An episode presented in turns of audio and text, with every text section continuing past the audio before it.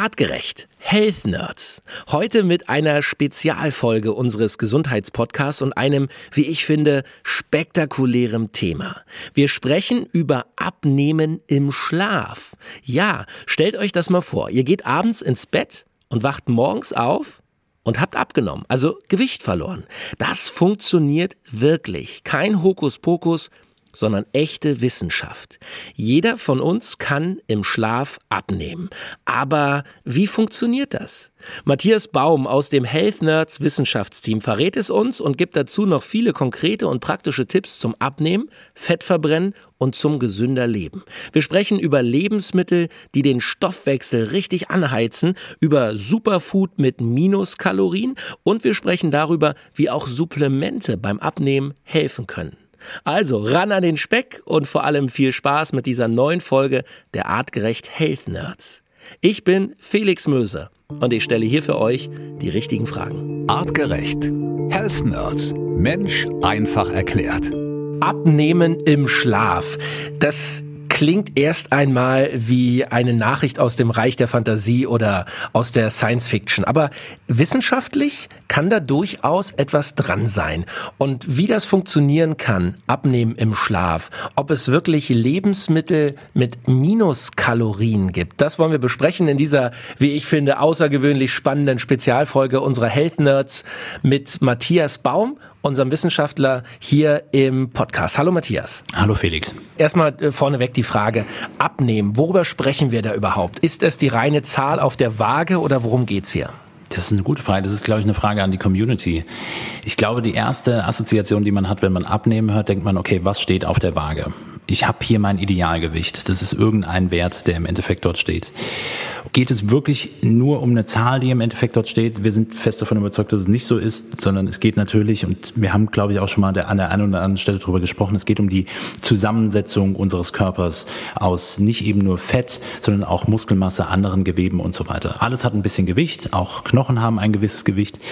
Aber äh, wenn wir über Abnehmen sprechen, was ja mal so aus einer Coaching-Perspektive vielleicht auch gar kein schönes Ziel ist, warum möchte man irgendetwas verlieren, dann macht es vielleicht eher Sinn, darüber nachzudenken, warum möchte ich bestimmte Dinge verändern.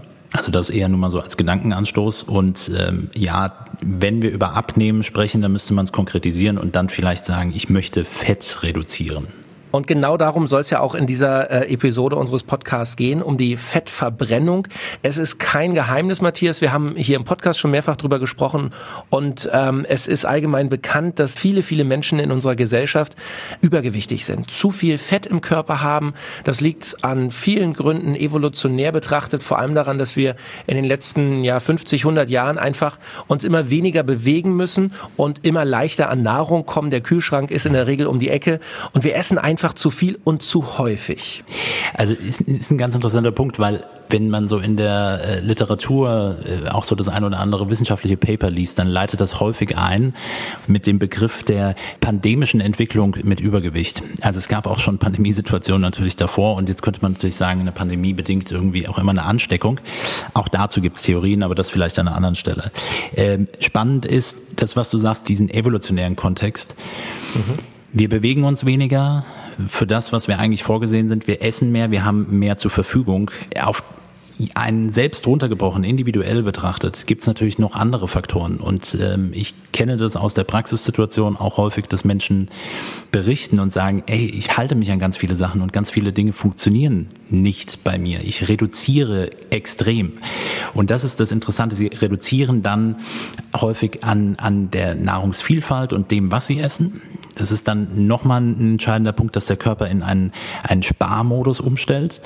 Die Zusammensetzung der Lebensmittel ist dann eben eher nicht so proteinlastig, also eiweißlastig, dafür eher noch doch immer noch auf Kohlenhydrate gesetzt oder insgesamt zu wenig gegessen. Mhm. Und sie nehmen nicht ab. Das heißt, der Grund dafür ist nicht nur das, was ich oben reinschmeiße. Wir sind keine Maschinen und das, was ich verbrauche, sondern wie ist das Zusammenspiel unserer Hormone im Körper und wie funktioniert es insgesamt? Und da ist, gibt's so verschiedene Baustellen, sage ich mal, die entscheidend sein können. Eine ist zum Beispiel die Darmsituation, ganz klar zu benennen. Chronischer Stress ist ein anderer wesentlicher Punkt, der dafür sorgt, dass Energie zwar aufgenommen wird, aber dann anders abgespeichert wird, obwohl ich sie in dem Sinne gar nicht verbrauche oder eigentlich an anderer Stelle brauchen würde. Und das Gehirn spielt auch eine entscheidende Rolle dabei.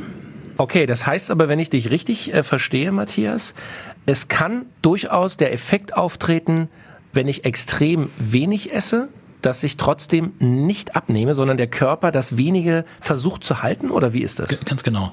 Also es ist das Abnehmen und Zunehmen ist deutlich komplexer, als es nur auf Kilokalorien runterzubrechen. Das ist eine Möglichkeit. Ich weiß, ich habe das schon mal gesagt, es ist eine Möglichkeit, damit zu arbeiten, aber es ist eben deutlich komplexer. Stell dir folgende Situation vor. Du sagst, ich will jetzt unbedingt abnehmen, du machst, fängst morgen mit einer Diät an, dann reduzierst du erstmal. Und dann, was ganz häufig passiert, so in den ersten zwei, drei, vier, vielleicht auch sieben Tagen, geht erstmal auf der Waage, auf der Zahlenebene, verlierst du, je nachdem, was du dann noch isst oder auch nicht mehr isst, deutlich an Gewicht. Also Gewicht im Sinne von, die Zahl verändert sich. Was da hauptsächlich erstmal passiert ist, dass Wasser ausgeschwemmt wird. Kohlenhydrate binden Flüssigkeit. Ein Gramm Kohlenhydrate bildet ungefähr vier Milliliter Flüssigkeit. Das heißt, wenn ich es nicht mehr esse und Energie aus Reserven anfange zu verbrauchen, wird auch Wasser mit ausgeschieden.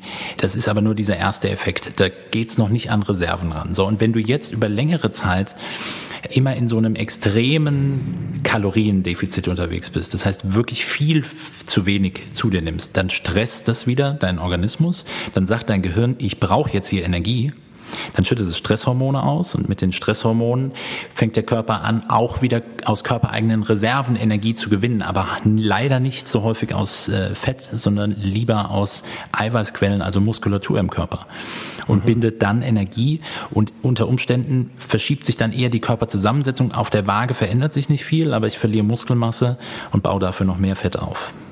Okay, jetzt äh, haben wir uns ja vorgenommen, hier bei den Health Nerds ähm, nicht nur einen wissenschaftlichen Blick auf äh, die Themen zu geben, über die wir sprechen, sondern wir wollen auch wirklich etwas lernen und wollen vor allem auch konkrete Lifehacks, Tipps, Abkürzungen, die wir alle sofort äh, umsetzen können, um eben gesünder zu leben, um unseren Körper und Organismus fit zu halten. Mhm. Jetzt wollen wir also mal konkret sprechen. Wir haben also gelernt, okay, es geht beim Abnehmen zunächst einmal darum, dass wir gucken, haben wir zu viel Fett im Körper? Bei den meisten wird das so sein. Und wie können wir dieses Körperfett reduzieren?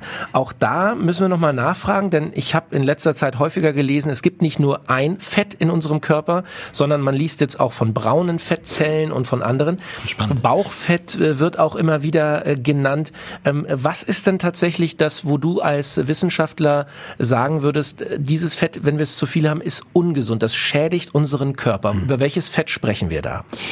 Genau, du hast schon wieder sehr spannende Punkte aufgeworfen. Also weißes und braunes Fett, auf das braune Fett können wir vielleicht später nochmal eingehen, äh, bedeutet im Endeffekt, wir haben Fettzellen, Adipozyten und in diesen Zellen, äh, das sind Lagerorte für Fette, die nicht verbraucht werden, Speicher. Ort. So. Und das gibt's überall, man, also unterhalb der Haut, so subkutan nennt sich das, äh, findet sich das dementsprechend. Und ähm, wenn wir über kritische, auch gesundheitskritische Fetteinlagerungen sprechen oder Regionen, dann sprechen wir vor allen Dingen von ähm, Fett, was sich an Bauchorganen anlagert oder um den Bauch rum an, äh, ansiedelt. Man spricht dann auch gerne von dem Begriff des viszeralen Fettes.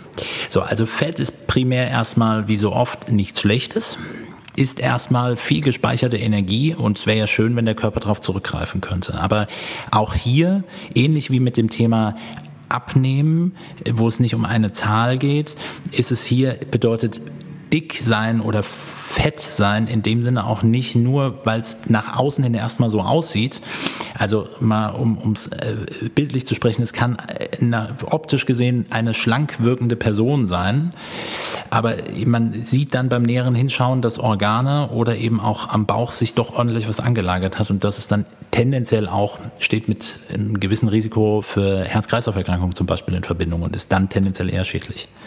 Also das Bauchfett, über das wir auch schon immer gesprochen haben, vor allem bei uns Männern ähm, im, mit zunehmendem Alter, das ist durchaus etwas, was schädlich ist, weil es eben auch um die ähm, ja, Organe sich legt und es im Bauchraum tatsächlich ähm, ähm eben nicht gut ist, oder wie ist genau? Genau, es ist an den, es ist an den Organen, es ist, wird über längere Zeit eingelagert, das bezieht sich vor allen Dingen auch auf den Leberbereich und ähm, ähm, sollte im besten Falle irgendwie immer mal wieder abgebaut werden. Aber wie du richtig sagst, mit zunehmendem Alter äh, baut sich eher noch mehr auf, sondern mhm. habe ich uralte, um es mal so zu beschreiben, Fettreserven, die nicht mehr verbraucht werden.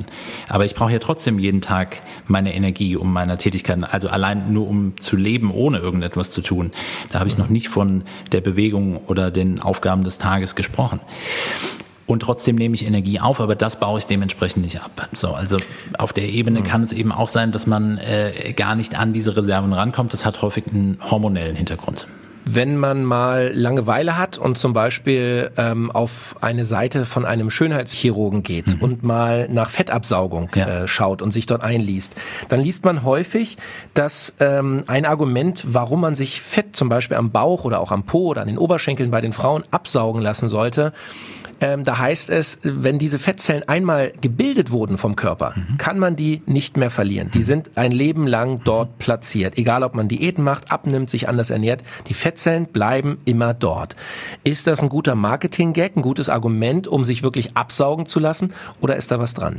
Da ist was dran. Also insbesondere in der während der kindlichen Entwicklung. Das ist, deswegen müssen wir insgesamt auch gesundheitswissenschaftlich den Blick auf, auf, auf unsere Kinder richten, wo wir das Thema Übergewicht in den Griff bekommen müssen, weil sich in der Zeit vermehrt auch Fettzellen bilden. Und ja, es ist richtig, Fettzellen bleiben vorhanden und können geleert werden. Wir müssen ja froh sein, dass wir Fettzellen haben. Es ist evolutionär betrachtet ganz toll. Nur niemand hätte gedacht, dass wir ständig und immer Energie so zur Verfügung haben und uns aufhören, äh, die Distanzen zurückzulegen pro Tag, für die wir eigentlich gemacht sind. Das heißt, äh, man kann diese Fettzellen also im besten Fall äh, vom Volumen reduzieren, kleiner machen und dadurch äh, äh, genau. optisch abnehmen. Aber die Anzahl der Fettzellen, das muss uns klar sein, bleibt gleich im Körper. Die bleibt gleich. Aber das ist ähm, wie so oft, auch wenn jetzt nochmal, ähm, ich weiß jetzt nicht, auf welcher Seite du unterwegs warst, aber ich sag mal, wir reden hier natürlich von ästhetischen Aspekten und ich mhm. möchte mich gerne auch ein bisschen von weg bewegen, weil Ästhetik, äh, wenn man es mal durch die Epochen betrachtet ähm, äh, und wir in den Barock switchen, da war es ja mal immer ganz schön. Die Rubensbilder ganz genau. und äh, äh, vollen Körper. Genau. Ja. Und wir haben natürlich ein, ein gesellschaftlich geprägtes, ein, ein Lifestyle-orientiertes und ja auch Social Media geprägtes Bild von dem, wie es denn eigentlich schön aussehen soll. Ich möchte aber schon den Aspekt des, und ohne jetzt mit dem Finger zu zeigen, mit den gesundheitsförderlichen Aspekten, wenn man anfängt, da eben dran zu arbeiten und um es zu reduzieren, gar nicht nur den optischen Aspekt. Den Wohlfühlaspekt kommt vielleicht noch mit hinzu. Aber das Wohlfühlen entsteht dann, vielleicht das noch zu sagen, nicht nur durch, ähm, oh, ich sehe so gut aus oder ich habe hier abgenommen und das gefällt mir gut, sondern es hat natürlich auf den, insgesamt auf den Stoffwechsel und auch wieder auf das Gehirn großen Einfluss, wenn Energie plötzlich wieder besser aus Reserven gelöst werden kann, verbraucht werden kann. Ja, das ist, glaube ich, auch ein entscheidender Punkt. Okay, lass uns mal zurückspringen zu unserem ursprünglichen Thema Abnehmen im Schlaf. Geht mhm. das wirklich? Was sagt die Wissenschaft? Mhm. Gibt es denn tatsächlich Stoffe, um uns mal langsam ranzutasten, die die Fettverbrennung oder den Stoffwechsel in unserem Körper positiv beeinflussen? Also kann ich irgendetwas essen oder trinken oder eine Pille nehmen, ähm, die mir und meinem Körper hilft, zum Beispiel diese Fettverbrennung wirklich zu beschleunigen? Ja, gibt es definitiv. In der, wenn wir gerne von dem Thema Nahrung als Medizin sprechen, auch da haben wir schon äh, einiges äh, mal angesprochen. Also es gibt verschiedene sekundäre Pflanzenstoffe oder Polyphenole äh, auch genannt, wie zum Beispiel in grünen Tee, die das mit anregen können. Was auch entscheidend ist, ähm, nicht nur im Sinne von ähm, ähm die, die klassische Abnehmpille. Ich glaube, das ist für sich so genommen ein bisschen äh, schwierig auch. Das reicht alleine nicht aus, aber es gibt sicherlich Stoffe, die spannend sein können, das anzustoßen. Zum Beispiel die Inhaltsstoffe von Chili. Das ist ist, glaube ich, etwas, was man, was man schon mal gehört hat, dass diese Schärfe und diese Hitze irgendwie den ja, man sagt dann so den Kreislauf anregen. Aber es gibt wissenschaftliche Erkenntnisse dazu, dass das darin enthaltene Capsaicin ist ein Stoff, der an Rezeptoren andockt, ähm, wenn ich es zum Beispiel im Mund nehme und dieses Gefühl von Schärfe erzeugt. Das dockt am Ende äh, an, an freien Schmerzrezeptoren an und vermittelt Schärfe, dieses Gefühl, dieses vielleicht auch unangenehme Gefühl äh, und hat dann einen Effekt auf die sogenannte Thermoregulation. Ja? Also das heißt, hier verändert sich etwas vom, vom Wärmeverhältnis. Und äh, dieser Mechanismus ist relativ gut untersucht. Und äh, da ist, äh, muss man sagen, dass äh, Capsaicine häufig eingesetzt werden, um sozusagen den Stoffwechsel mit anzukurbeln. Das ist ein bisschen komplexer. Wir können uns das wie folgt vorstellen. Dieser Stoff, den wir aufnehmen, äh, jetzt nicht nur über die Mundschleimhaut, auch dann im, im, im Magen und im Körper ankommt, ähm, ist wie eine Art Trigger für Zellen, um äh, Energie besser zu verstoffwechseln. Also dieses Capsaicin löst dann einen in der Zelle stattfindenden Mechanismus aus, der dafür sorgt, dass neue Kraftwerke der Zelle, Mitochondrien, siebte Klasse Biologieunterricht, gebildet werden und, ähm, ähm, und dadurch besser Energie verarbeitet werden kann.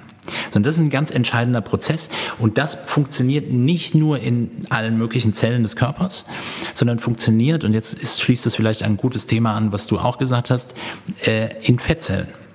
Und das tut es auch in weißen Fettzellen und regt weiße Fettzellen dazu an, über einen Stoff, der dann damit in Verbindung steht, Thermogenine, ein Stoff, der dann im Endeffekt auch in diesen Fettzellen dafür sorgt, dass neue Kraftwerke der Zellen gebildet werden. Und wenn ich mir das unter dem Mikroskop anschaue, dann wird aus diesem weißen Fett wird es ein bisschen dunkler, brauner. Und dann mhm. nenne ich das braunes Fettgewebe. Und braunes Fettgewebe ist, äh, ist äh, vereinfacht ausgedrückt besseres Fettgewebe, was gesünder für uns ist. Naja, es ist das, was unsere Babys nach der Geburt direkt haben. Braunes Fettgewebe hat viele Mitochondrien und produziert viel Energie und damit auch Wärme. Mhm. Und das ist für Babys ganz wichtig und es gibt da auch nette Untersuchungen zu, dass man dann erkennt, dass sie in bestimmten Regionen vermehrt ausgebildetes braunes Fettgewebe haben, was unter Kälteeinfluss zum Beispiel auch aktiver wird. Warum ist das für Babys insbesondere wichtig? Weil ihnen der Mechanismus fehlt, um schnell Wärme zu produzieren, wenn einem kalt ist, nämlich Muskelzittern oder sich zu bewegen. Das können Babys so noch nicht und äh, deswegen haben sie vermehrt braunes Fettgewebe. Bedeutet aber nicht, dass das nicht auch unsere Fettzellen auch tun können. Also, Chili, halten wir fest, ist ein Ding, was man durchaus äh, mal auf den Speiseplan packen sollte. Ähm, ich habe auch mal gehört, Zimt zum Beispiel ist äh, gut für, für, für Stoffwechsel, Fettverbrennung. Ja, und jetzt, jetzt, du hast jetzt die Komplexität des Fasses aufgemacht. Äh, bei Zimt geht es um ein bisschen was anderes. Da geht es um unser Lieblings ähm, ähm, anaboles, also aufbauendes Hormon Insulin. Ne? Also Insulin wird immer ausgeschüttet, wenn Zucker konsumiert wird und äh, das beginnt schon über Geschmacksrezeptoren Rezeptoren im Mund, Zucker kommt an, die Bauchspeicheldrüse fängt schon an, ein bisschen Insulin auszuschütten. Dann wird Zucker zügig aufgenommen und dann kennt man immer diese Insulinspitzen und so weiter. Wenn ich immer und immer esse, also das haben wir auch schon Mahlzeitenfrequenz ja häufig drüber gesprochen, wenn ich häufig esse und dann vor allen Dingen kohlenhydratlastig oder zuckerlastig, kommt immer Insulin und irgendwann gewöhnen sich die Zellen daran, dass es so viel Insulin äh, im, in der Blutbahn gibt. Und dann sagen die Zellen, ach, dann bauen wir mal ein paar Rezeptoren ab, weil wir haben ja genügend Insulin. Und dann beginnt eine sogenannte Insulinresistenz. Die führt am Ende im ja. schlimmsten Fall zu einer Diabetes. Ja, die Folge davon ist dann Diabetes. Und als anaboles Hormon, also als aufbauendes Hormon, bringt Insulin nicht nur Zucker in Zellen, sondern auch Fett in Fettzellen. Das ist nämlich dann mhm. interessant, vor allen Dingen, weil dann Fettzellen nicht unbedingt insulinresistent werden und immer weiter aufblähen und größer werden. Und der Zimt kann das hemmen, um da noch den Bogen zu schlagen? Genau. Der Zimt hat Eigenschaften, dass Zellen äh, insulinsensitiver werden. Und das heißt, ähm, natürlich jetzt, ähm, also deswegen kann man damit kochen. Es gibt einen sehr bekannten äh, Koch, äh, der sehr viel mit Zimt arbeitet, auch mit sehr vielen eigenen äh, und interessanten Gewürzmischungen arbeitet. Und ähm, ähm, da ist Zimt natürlich auch aus anderen medizinischen Kulturen ähm, ähm, ist es bekannt.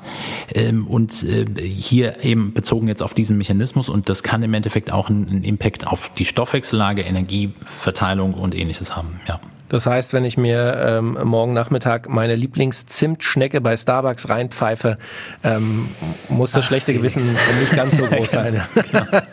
Dann muss schon einiges an Zimt draufkommen, ja. Okay. Ja. Ähm, lass uns nochmal, äh, um dieses Thema abzuschließen, ähm, gibt es auch Supplemente beziehungsweise Dinge, die ich ähm, höher konzentriert zu mir nehmen kann, um einen guten Stoffwechsel in meinem Körper zu haben? Ja, also das, was wir jetzt eigentlich schon angesprochen haben, sind schon gute Punkte. Ich hatte eben auch ähm, sekundäre Pflanzenstoffe oder bestimmte Strukturen in Grüntee-Extrakt äh, angesprochen, äh, was man, und das muss man halt eben auch immer sagen, jetzt als Anlehnung auch nochmal an deine Zimtschnecke, es ist fraglich, ob ich so viel über eine Würzmischung dann auch wirklich äh, äh, konsumieren könnte. Äh, mhm. Und ähnliches gilt eben auch mit einem gut durchgezogenen grünen Tee, ob das dann am Endeffekt dafür ausreicht. Plus nicht alle äh, Substanzen darin sind dann hitzestabil, deswegen muss man ein bisschen auf die Brühtemperatur aufachten. Und diese äh, Capsaicine sind auch ein wichtiger Punkt. Wir haben das auch bei uns ähm, neu auch mit im, im Sortiment, wo das Thema Stoffwechsel äh, anregen und wirklich auch diese, ich sag's mal, diese, das Anregen der Bildung des braunen Fettgewebes auch äh, mit drauf eingeht, eben auch in Kombination mit Capsaicin Grüntee. Und dann ein wichtiger Punkt, äh, was eben auch gut funktionieren muss, ist, ist der gesamte Leberstoffwechsel.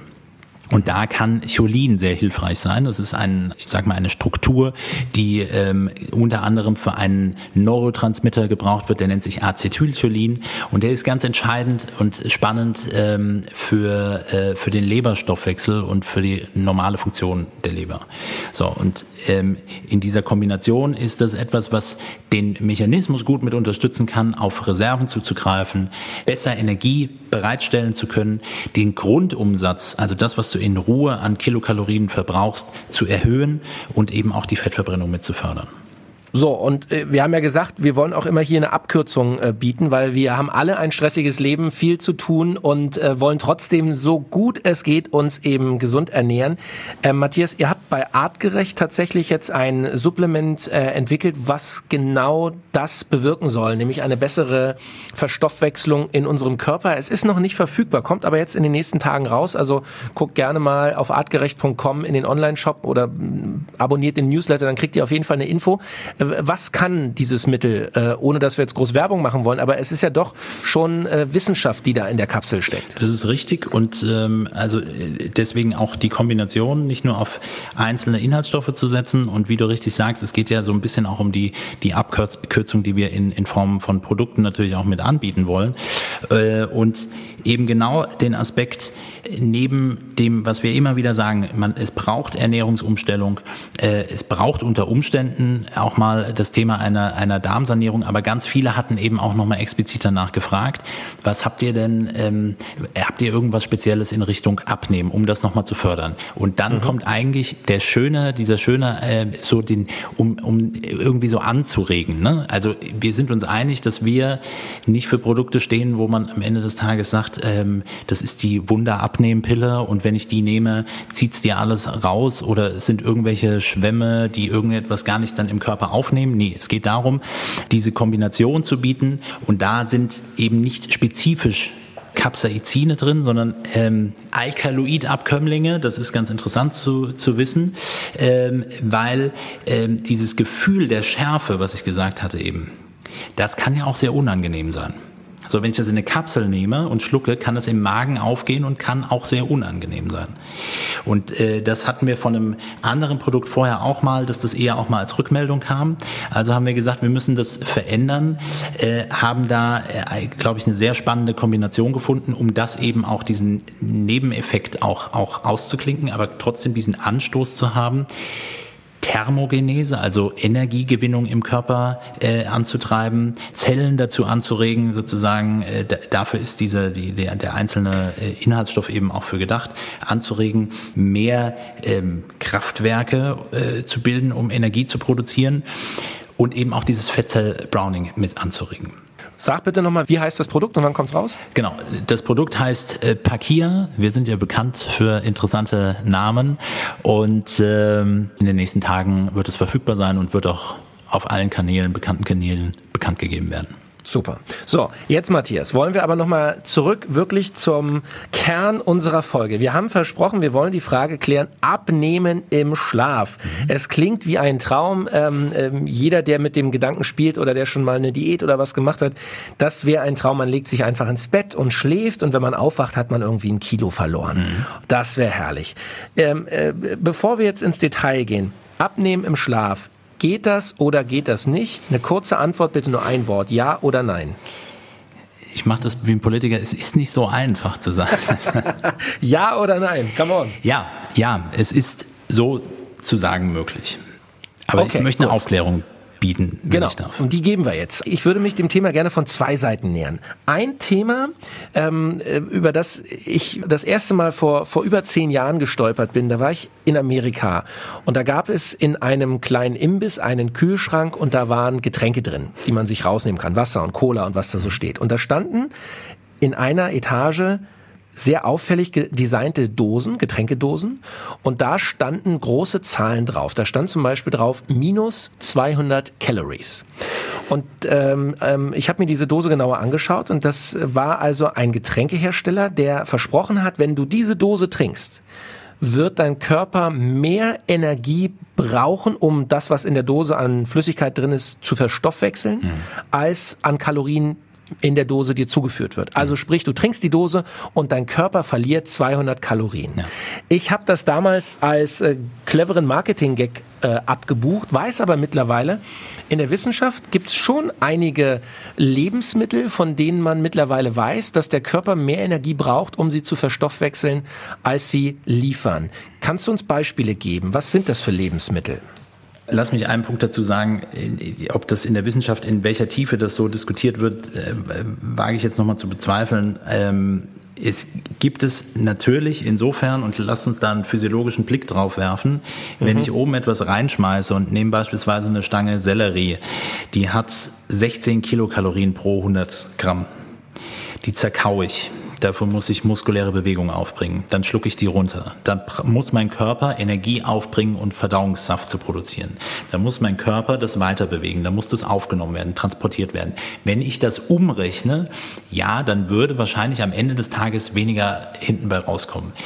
Das, heißt, mein Körper, wenn wir dabei bleiben, also zum Beispiel 100 Gramm Sellerieessig, die ja. bringt 16 Kalorien in meinen Körper rein und mein Körper braucht vielleicht 30 oder 40 Kalorien, um diese 100 Gramm zu verarbeiten. So, das, so ist mal mathematisch. So, so könnte man das mathematisch ausdrücken. Aha. Aber äh, äh, Jetzt muss man natürlich sagen, das schränkt natürlich auch auf gewisse Lebensmittel ein. Es gibt auch andere. Es gibt auch zum Beispiel Wassermelone oder oder oder ähm, selbst auch Tomaten, ähm, äh, wo wo sozusagen mehr drin ist und der Körper im Endeffekt durch die Bearbeitung und Verarbeitung, mechanisch, chemisch und dann äh, über, über Bewegungsmuster äh, einfach auch mehr Energie äh, verbraucht. Ähm, es ist aber, aber ein Marketing-Trend, es ist, es ist ein Marketing-Trend, glaube ich, den, den Begriff ähm, Negativkalorien ja, zu verwenden. Also ich finde das mega. Minuskalorien, ja, oder, oder Negativkalorien ist doch, ist doch genial. Jetzt esse ich nur noch Sellerie, jetzt esse ich nur noch Erdbeeren und Tomaten, genau. nur noch Wassermelone. Das ist doch genial. Ja, und verstößt, möchte ich fast behaupten, gegen den Grundsatz der artgerechten Ernährung, was wir auch immer ja. wieder sagen. Wir brauchen Vielfalt. eine vielfältige Ernährung. Und mhm. schließt dann eigentlich auch an den Punkt an, den wir eben auch hatten. Mal angenommen, du machst nur Sellerie oder meinetwegen, es gibt ja auch so, ich glaube, es gibt ja auch so Selleriesaftkuren und ähnliches. Du machst das nur und über einen längeren Zeitraum. Dann kann ich natürlich immer über Mikronährstoffdichte nochmal schauen, das kann man vielleicht auch noch supplementieren. Aber am Ende des Tages wird dein, dein Stoffwechsel oder dein Körper Energie benötigen. Und dann wird es dein, dein Gehirn tendenziell eher stressen, wenn dann gar nichts ankommt. Und wenn dann die Fastenzeit zu lang ist, wird es nachher keinen dauerhaft positiven Effekt haben. Und von daher müssen wir uns von den, von den Zahlen so ein klein wenig verabschieden, glaube ich. Äh, nur weil jetzt an der einen Stelle 200 äh, Kilokalorien weniger sind, habe ich nicht morgen am Tag dann ähm, ein Kilogramm weniger auf der Waage. Und wenn wir da nochmal dranbleiben, ja, wenn du einen Tag lang Sellerie isst, ähm, und tendenziell mehr Flüssigkeit ausscheidest, wird sich wahrscheinlich wirklich am nächsten Tag was verändert haben. Aber da reden wir nicht von wirklich Anregung des Stoffwechsels und ähm, äh, Aufbrauchen von Reserven in Form von Fett.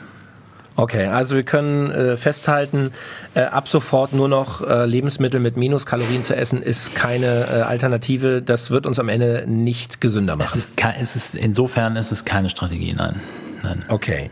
Dann ähm, die andere Seite, wie wir uns diesem Thema nähern können, das Schlafen an sich. Mhm. Abnehmen im Schlafen. Wir haben schon eine Spezialfolge zum Thema Schlafen gemacht, wo wir darüber gesprochen haben, wie wichtig es ist, zu schlafen, äh, durchzuschlafen, tief zu schlafen, warum wir überhaupt schlafen. Ähm, ich meine, es war äh, äh Eckhard von Hirschhausen, äh, der bekannte äh, Komiker und TV-Arzt, der, der mal gesagt hat, Schlafen ist eigentlich der Urzustand mhm. und, und das Wachsein ist eigentlich das Außergewöhnliche daran. Also äh, er nähert sich da von der anderen Seite. Wie ist es denn beim Schlafen? Generell, wenn ich im Bett liege und schlafe, ich lege mich abends um elf hin und stehe morgens um sieben auf, mhm. habe ich acht Stunden geschlafen. Da verbraucht mein Körper natürlich Kalorien. Natürlich ganz klar. Und, und er kann ich und er greift ja. auf Reserven zurück, äh, die vorhanden sind. Im Regelfall das, was erstmal in der Blutbahn zirkuliert und dann Energiespeicher in Muskulatur und Leber, primär in, im Leberbereich, ähm, nennt sich Glykogenspeicher, aber eben auch aus Fett. Und ich meine, das ist natürlich ein, ein, hier ein logischer Aspekt. Wenn der Urzustand des Schlafen ist, dann ist es, ähm, ähm, und die Besonderheit eigentlich das Wachsein ist, dann passieren dann auch viele andere Prozesse im Körper, die wichtig sind. Und natürlich bietet mir dieser Zeitraum, in dem ich dann im weitesten Sinne ja faste, also wir nennen das ja auch gerne Nachtfasten, ist abends nicht zu spät und morgens nicht sofort, dann hast du schnell auch eine, eine, Fastenperiode eingebaut, ohne dass sie dich wirklich beschäftigt hat. Wenn du natürlich länger wach bist, und deinen Körper dazu zwingst, dich in, auf Wachheit zu trimmen mit ganz viel blauem Licht am Abend und vielleicht noch der einen oder anderen stressigen Mail, dann werden wieder Stresshormone ausgeschüttet und dann greift man natürlich vielleicht auch häufiger mal äh, nochmal zu etwas zu essen. Also du hast mehr Möglichkeiten zu essen, wenn du nicht schläfst und das ist sicherlich dann auch noch ein wichtiger Punkt dabei. Ja, das ist jetzt einfache Logik. Wer schläft, kann nichts essen. Ja. ja. ja. Manch einer sagt immer, wenn ich Kaffee trinke, kann ich nicht schlafen. Ich sage immer, bei mir ist umgedreht. Wenn ich schlafe, kann ich keinen Kaffee trinken. Ja. ja. Ähm, okay, also das heißt aber, Matthias, erster Tipp, wer möchte, dass im Schlaf äh, äh, an die Fettreserven gegangen wird mhm. zur Energiegewinnung, der sollte nicht zu spät essen. Ganz Gib genau. uns mal konkret eine Zahl. Also wie viele Stunden vor dem Schlafengehen sollte ich wirklich das Essen einstellen? Also ich würde da schon von, von, von drei bis vier Stunden, also so das, was man so typischerweise als Magenleerung äh, ansieht, würde ich äh, schon grundsätzlich empfehlen. Und dann kommt es natürlich darauf, auch darauf an, was gegessen wird. Da gibt es natürlich vom Typ her auch unterschiedliche Därme und Mikrobiome, die das anders auch ein bisschen anders verstoffwechseln können.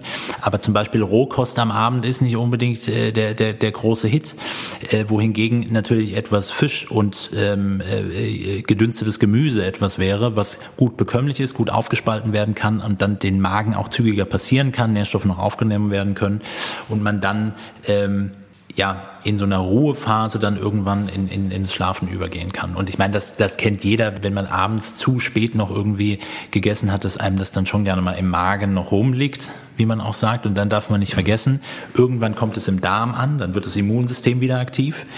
Und dann kann sich das, was es nämlich eigentlich machen soll, das Immunsystem nachts, nicht um andere Baustellen im Körper kümmern, sondern muss jetzt sich im Verdauungstrakt aufhalten und abtasten, was da jetzt gerade an Nährstoffen oder auch schlechten Stoffen gerade reinkommt. Okay, also ähm, vorm Schlafengehen eine längere Zeit nichts essen, drei, vier Stunden äh, empfiehlst du. Können wir noch etwas aktiv tun, ähm, damit unser Nachtstoffwechsel möglichst an die Fettzellen geht? Ähm, ja. Beten, Schnaps trinken. Ja, also Schnaps dann an der Stelle. Gut, es, es, klingt total, äh, es klingt total traurig, aber ja, den Alkohol dann am Abend natürlich am besten auch weglassen, weil hier reden wir ja im Endeffekt auch von Nahrung. Dann auch einen ganz äh, häufigen Punkt, den ich schon bei ganz vielen, auch, auch ähm, im Patientenkontext auch miterlebt habe, äh, wo Menschen äh, gesagt haben, ja, ich arbeite den ganzen Tag und dann äh, ich habe hier einen Vertrag im Fitnessstudio und dann gehe ich nochmal ins Fitnessstudio, so um neun rum. Und das kann man vielleicht auch mal machen, aber das ist halt im Zuge des Biorhythmus, da wo wir ja schon mal ausgiebig drüber gesprochen haben, auch nicht die optimale Zeit, um zu trainieren, weil man hier jetzt eigentlich in diese Ruhezeit reinkommen sollte. Also das heißt, es unterbricht unter Umständen auch, und das ist wichtig, die Regeneration. Und Schlaf als Urzustand bedeutet Verarbeitung im Gehirn, bedeutet, das Immunsystem darf mal schauen und, und, und reparieren und dafür Energiereserven äh, ranziehen und, ähm, ähm, und am Ende des Tages sich nicht groß mit Verdauung dann noch nachts zu beschäftigen oder mit anderen Stoffwechselprozessen, die direkt nach dem Training eintreffen würden. Also auch da mhm. gilt, Bewegung super gut, einen entspannten Abendspaziergang, ja, aber dann auch irgendwann wirklich zur Ruhe kommen und diese Zeit auch für sich wirklich genießen und dort mal ein bisschen ankommen. Hochspannend. Heißt aber auch, wenn ich es richtig verstehe, ähm, wer nicht gut schläft, wer vielleicht unruhig ist oder auch zu kurz schläft, zu unregelmäßig schläft, dass auch das durchaus Einfluss auf den Stoffwechsel und damit auf unser Gewicht oder Übergewicht haben kann? Kann man das so sagen? Das wäre, würde ich sagen, das wäre der dritte Aspekt, der zum Abnehmen im Schlaf mit dazugehört, weil ähm, stell dir vor, du schläfst nur noch drei bis vier Stunden. Das hat ja am Ende des Tages einen Grund. Also du weißt es, ich weiß es, meistens, also bei dir ja, ich weiß, eher weniger, aber es hat einfach häufig etwas mit Kindern zu tun, die einem nachts auch wach halten und ähm, das hat Auswirkungen und das hat ähm, am nächsten Tag Auswirkungen, dass man eben tendenziell eher müde ist, nicht so regeneriert ist, nicht so ausgeruht ist. Und bei vielen anderen hat es vielleicht auch was mit einem beruflich stressigen Alltag zu tun oder insgesamt einer stressigen Situation. Und ich strapaziere den Begriff. Stress bedeutet Ausschüttung von Stresshormonen und wir hatten es schon beim zu extremen, zu langen wenig essen, wo der Körper auf Sparflamme stellt, wie man so schön sagt, aber eben auch Stresshormone ausschüttet, die aus Reserven Muskelmasse primär Energie produzieren wollen, die dann nicht verbraucht wird und dann mehr abspeichern. Und dann kommen wir zu dem netten Begriff des Comfort Eatings, des emotionalen Essens wo ich den Stress über die schlechte Nacht oder den beruflichen Stress oder ähnliches mit Essen kompensiere, weil das haben wir natürlich gelernt. Unser Gehirn, unser präfrontale Kortex weiß schon auch ziemlich genau, wo wir etwas finden können, was wir ähm, äh, schnell zur Verfügung haben in unserem Kühlschrank oder der Schublade am Schreibtisch, wo dann doch ein bisschen mehr Süßigkeiten drin liegen. Also, Matthias, ich halte fest, es gibt tatsächlich Lebensmittel, die uns dabei helfen können, abzunehmen, unseren Stoffwechsel äh, in Schwung zu bringen. Es gibt äh, Stoffe, die bestimmte äh, Zellfunktionen fördern und triggern. Und Schlaf ist ein essentielles Ding, ähm, was äh, ja für uns als Organismus wahnsinnig wichtig ist, um uns gesund zu halten, um eben auch in unserem Körper alle Funktionen ähm, so am Laufen zu halten, wie sie äh, in der DNA am Ende für uns Menschen vorgesehen und programmiert informiert sind. Es war wieder eine super spannende Folge. Wir könnten noch stundenlang weiterreden. Und Leute, bitte an euch, äh, wenn ihr Fragen habt, wenn ihr noch mehr erfahren wollt zu Minuskalorien und zu Abnehmen im Schlaf, schreibt uns gerne in die Kommentare äh, im Social Web oder schickt uns eine Mail. Wir werden es gerne alles beantworten. Und Matthias, vielen herzlichen Dank. Das war wieder sehr viel geballtes Wissen.